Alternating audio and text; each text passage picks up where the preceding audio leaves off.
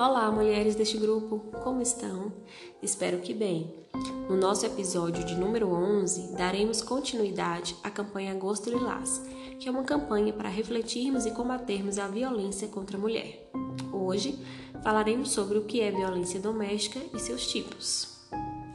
No artigo 5 da Lei Maria da Penha, ela esclarece que a violência doméstica e familiar contra a mulher é qualquer ação ou omissão baseada no gênero que lhe cause morte, lesão, sofrimento físico, sexual ou psicológico e dano moral ou patrimonial. A partir desta explicação, nós já percebemos que violência não está relacionada apenas às agressões físicas, mas também está relacionada àquelas que afetam negativamente o emocional e a moral da mulher. Vamos então conhecer um pouco mais sobre os tipos de violência? Então, na Lei Maria da Penha estão previstos cinco tipos de violência doméstica e familiar contra a mulher. Vamos conhecê-los agora. A violência física ela é entendida como qualquer conduta que ofenda a integridade ou a saúde corporal da mulher ela pode ser por espancamento, atirar objetos, sacudir, apertar os braços, estrangulamento, sufocamento, cortes com objetos cortantes como facas, tesouros, caco de vidro, lâminas, ferimentos causados por queimaduras ou armas de fogo. O segundo tipo é a violência psicológica, que é considerada qualquer conduta que cause dano emocional e diminuição da autoestima, que prejudique o pleno desenvolvimento da mulher ou vise degradar ou controlar suas ações, comportamentos, crenças e decisões. Ela pode ocorrer através de ameaças, constrangimento, humilhação, manipulação, proibir de estudar, de viajar ou de falar com amigos e parentes, vigilância constante e perseguição, ridicularização, chantagem, distorcer e omitir fatos para deixar a mulher confusa sobre sua memória e sua sanidade mental. O terceiro tipo é a violência sexual condutas que constrangem a presenciar, a manter ou participar de relação sexual não desejada mediante intimidação, ameaça, coação ou uso da força. Podem ser consideradas como violência sexual o estupro, é, obrigar a mulher a fazer atos sexuais que causam desconforto ou repulsa, impedir de usar contraceptivos ou forçar a mulher a abortar, forçar o casamento, forçar a gravidez ou prostituição por meio de chantagem, suborno, manipulação limitar ou anular o exercício dos direitos sexuais e reprodutivos da mulher. Lembrando que o fato da mulher estar casada, né, diante do contexto do casamento, ela não é obrigada a, a ter relações sexuais com o marido sem o consentimento dela. Né? Não faz parte da obrigação da mulher ter relações com o marido apenas pelo fato dela estar casada, né? A mulher é um ser humano que ela tem vontades, né? Que ela tem desejos e fora do seu consentimento isso é considerado violência sexual. O quarto tipo, a violência patrimonial, são condutas que resultam em retenção, subtração, destruição de parte ou totalmente dos seus objetos, instrumentos de trabalho, documentos, bens, valores e direitos. Pode ser através de controlar o dinheiro, deixar de pagar pensão alimentícia, destruir documentos pessoais, estelionato ou causar danos de, pro... de propósito a objetos da mulher ou dos quais ela goste. O quinto e último tipo, a violência moral, é considerada como qualquer conduta que configure calúnia, difamação ou injúria. Pode acontecer através de acusação de traição, emitir juízos morais sobre a conduta, fazer críticas mentirosas, expor a vida íntima, rebaixar a mulher por meio de xingamentos sobre sua índole ou desvalorizar a mulher pelo seu modo de se vestir. Bem, depois de sabermos do que se trata cada tipo de violência doméstica familiar e contra a mulher, vocês devem estar pensando que muitas vezes uma mulher pode estar sofrendo alguns ou se não todos os tipos de violência ao mesmo tempo, não é? É isso mesmo. E quanto maior a variedade de violências sofridas, maiores são as consequências e os traumas enfrentados por essa mulher. Por isso, eu finalizo esse episódio enfatizando a necessidade de nos unirmos e denunciarmos. Nenhuma de nós está livre de ser uma próxima vítima, infelizmente. Mas temos meios de garantir os nossos direitos, então vamos fazer valer. No nosso próximo episódio, entenderemos como se dá o ciclo de violência doméstica, ou seja, como geralmente se iniciam os atos violentos e como eles se desenrolam com o passar do tempo, se tornando um ciclo. E o mais importante, como realizar a denúncia e se proteger dos agressores.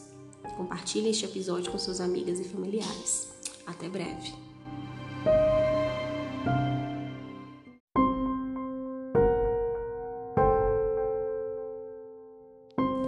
Olá, mulheres, como vão vocês?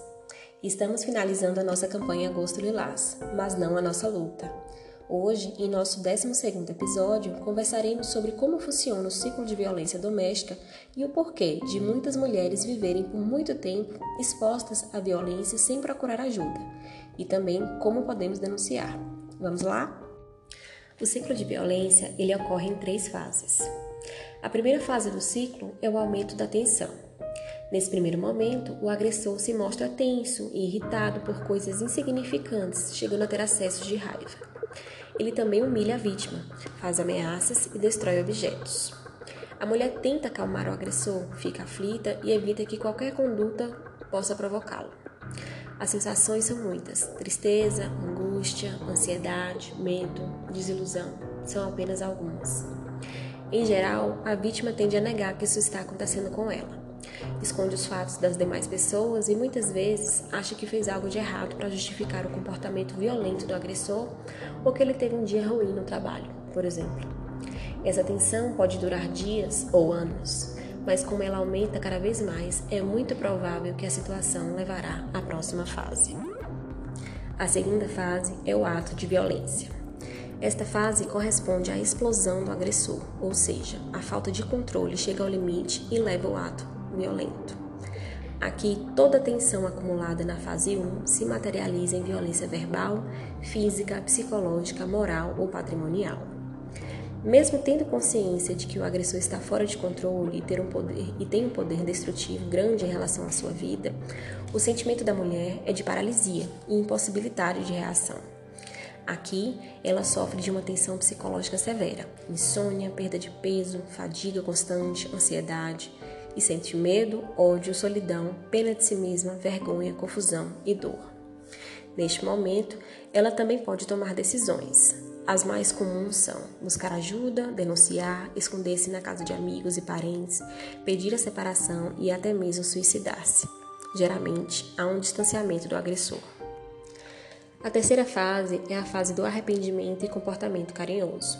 Também conhecida como lua de mel, essa fase se caracteriza pelo arrependimento do agressor, que se torna amável para conseguir a reconcilia reconciliação. A mulher se sente confusa e pressionada a manter o seu relacionamento diante da sociedade, sobretudo quando o casal tem filhos. Em outras palavras, ela abre mão de seus direitos e recursos enquanto ele diz que vai mudar. Há um período relativamente calmo, em que a mulher se sente feliz por constatar os esforços e as mudanças de atitude, lembrando também os momentos bons que tiveram juntos. Como há demonstração de remorso, ela se sente responsável por ele, o que estreita a relação da dependência entre vítima e agressor. Um misto de medo, confusão, culpa e ilusão fazem parte dos sentimentos da mulher. Por fim, a tensão volta e com ela as agressões da fase 1. Com o tempo, os intervalos entre uma fase e outra ficam menores, e as agressões passam a acontecer sem obedecer às ordens das, das fases. Em alguns casos, o ciclo da violência termina com o feminicídio, que é o assassinato da vítima. É preciso quebrar esse ciclo, e a Lei Maria da Penha está do lado das mulheres para isso. Bem, Agora que nós já conhecemos a história da Maria da Penha e por que esta lei leva o seu nome, sabemos identificar os tipos de violência e como se dá o ciclo, vamos agora saber como podemos realizar as denúncias. Quem sofre violência doméstica pode procurar ajuda ligando 180, serviço de informação e denúncias de central atendimento à mulher, que funciona 24 horas por dia e garante o anonimato da vítima. No caso de emergências, é necessário ligar para a polícia no 190 ou procurar algumas delegacias especializadas de atendimento à mulher, a DEAN, que tem caráter preventivo e repressivo, devendo realizar ações de prevenção, apuração, investigação e enquadramento legal dos casos de violência à mulher, respeitando os direitos humanos e os princípios. Vizinhos, conhecidos ou familiares também podem fazer a denúncia. Em Vitória da Conquista, possuímos os CRAS, CREAS e o Centro de Referência Albertina Vasconcelos, que é um centro especializado em realizar atendimentos é, à mulher vítima de violências. Em todos esses equipamentos possuem equipe técnica especializada para receber, acolher e encaminhar as mulheres de forma a garantir os seus direitos. Também já foi aprovada a construção da Casa Rosa, uma casa-abrigo para acolher mulheres em situação de violência, onde elas terão garantia de preservação de sua integridade física e emocional e auxílio no processo de reorganização da sua vida e resgate da sua autoestima.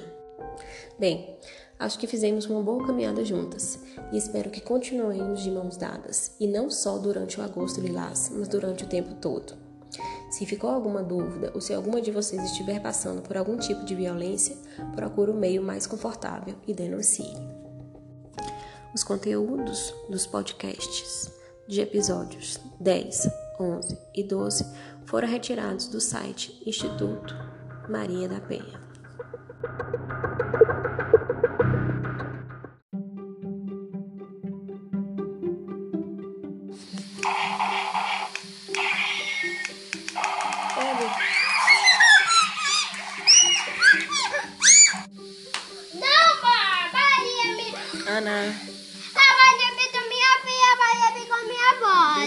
Ela, vai ficar sem graça, tá lá sozinha, ela vai devolver, viu?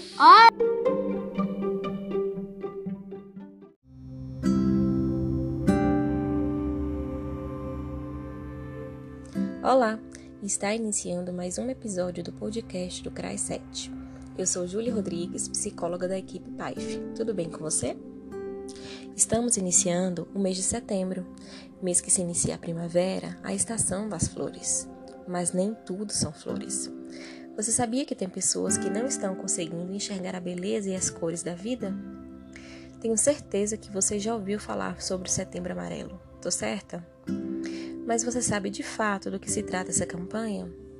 Bem, ela foi lançada aqui no Brasil no ano de 2014 pela Associação Brasileira de Psiquiatria diante do crescente número de suicídios no Brasil e no mundo, sendo considerado atualmente um problema de saúde pública.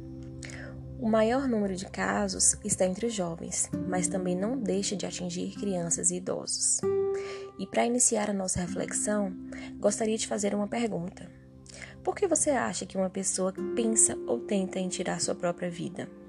Bem, se você conhece alguém que já passou por isso, ou se você já leu algo sobre o assunto, provavelmente você já sabe que a pessoa, na verdade, não deseja morrer, mas sim se livrar de algum problema ou sentimento que ela não tem condições de lidar mais. Por isso, é tão importante conhecermos os fatores que podem levar a pessoa ao suicídio e como podemos ajudar. É por isso que essa campanha existe. Então vamos entender melhor. Mais de 90% dos suicídios cometidos estão associados a um transtorno mental. Geralmente, se trata de depressão, transtorno bipolar e dependência de álcool e outras drogas. Mas ter um diagnóstico de doença mental por si só não quer dizer que a pessoa vá se suicidar. Se trata de algo muito complexo. Existem outros fatores associados, como desesperança ou desespero. Geralmente a pessoa não tem perspectiva de futuro, fala que não tem razão para viver e não sabe resolver problemas sozinhos. Ela possui acesso a meios e recursos que podem ser utilizados para tentativa de suicídio, como cordas, armas, facas, giletes, remédios.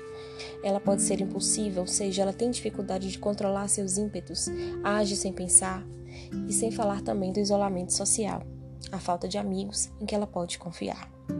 Não podemos ignorar a pandemia que estamos passando e quanto que o isolamento social e as privações que ela está causando pode estar impactando negativamente nesses casos. Pessoas que já tentaram outras vezes correm mais risco de cometerem suicídio.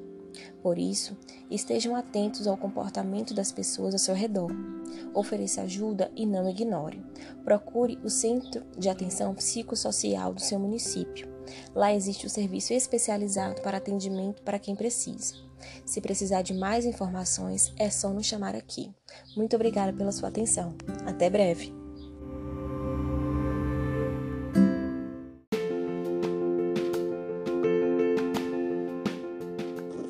Olá, família! Como vão todos vocês? Hoje estou aqui para passar um recado importante. No dia 25 de setembro, sexta-feira, vai acontecer o projeto SUAS na comunidade no bairro Nossa Senhora Aparecida. O objetivo desse projeto é levar até vocês todos os serviços da assistência social, incluindo os serviços dos CRAS, CREAS, do CAD Único, Acessuas Trabalho, Cadastro da Tarifa Social de Energia Elétrica, do Programa ID Jovem, orientações sobre o benefício de prestação continuada, sobre o passe livre, carteira do idoso e realização de visitas domiciliares. Mas não é só isso, a saúde também estará presente. Será realizado atendimento do CAPS, o Centro de Atenção Psicossocial. Será também realizado pesagem e medição de estatura de crianças de até 7 anos de idade, aferição de temperatura e pressão arterial, verificação e atualização do cartão de vacina, realização do cartão do SUS.